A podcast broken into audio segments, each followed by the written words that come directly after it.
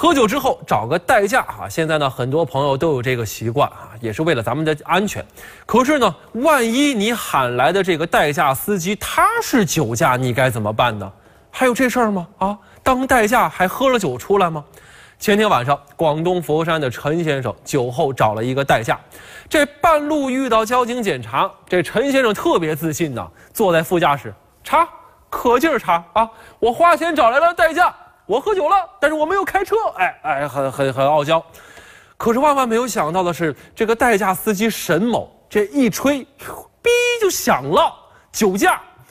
见这事儿瞒不住了，这陈某这才交代：当天晚上啊，他喝了点酒，晚上觉得这没什么事儿啊，一点点，神志非常清醒，就开始外出揽活了。这事后，陈先生越想越害怕哈，万一没遇上交警。这代驾酒驾出了事故，这该怎么办呢？自己本来想啊花钱买个平安，结果呢花钱遭了殃，这岂不是亏大了？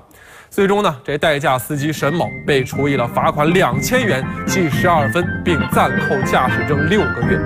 在这呢，提醒各位车主，也提醒各位代驾啊，开车上路，甭管您是车主还是代驾，都不能酒驾。而且，作为代驾，不喝酒应该是你最起码的职业操守啊，朋友。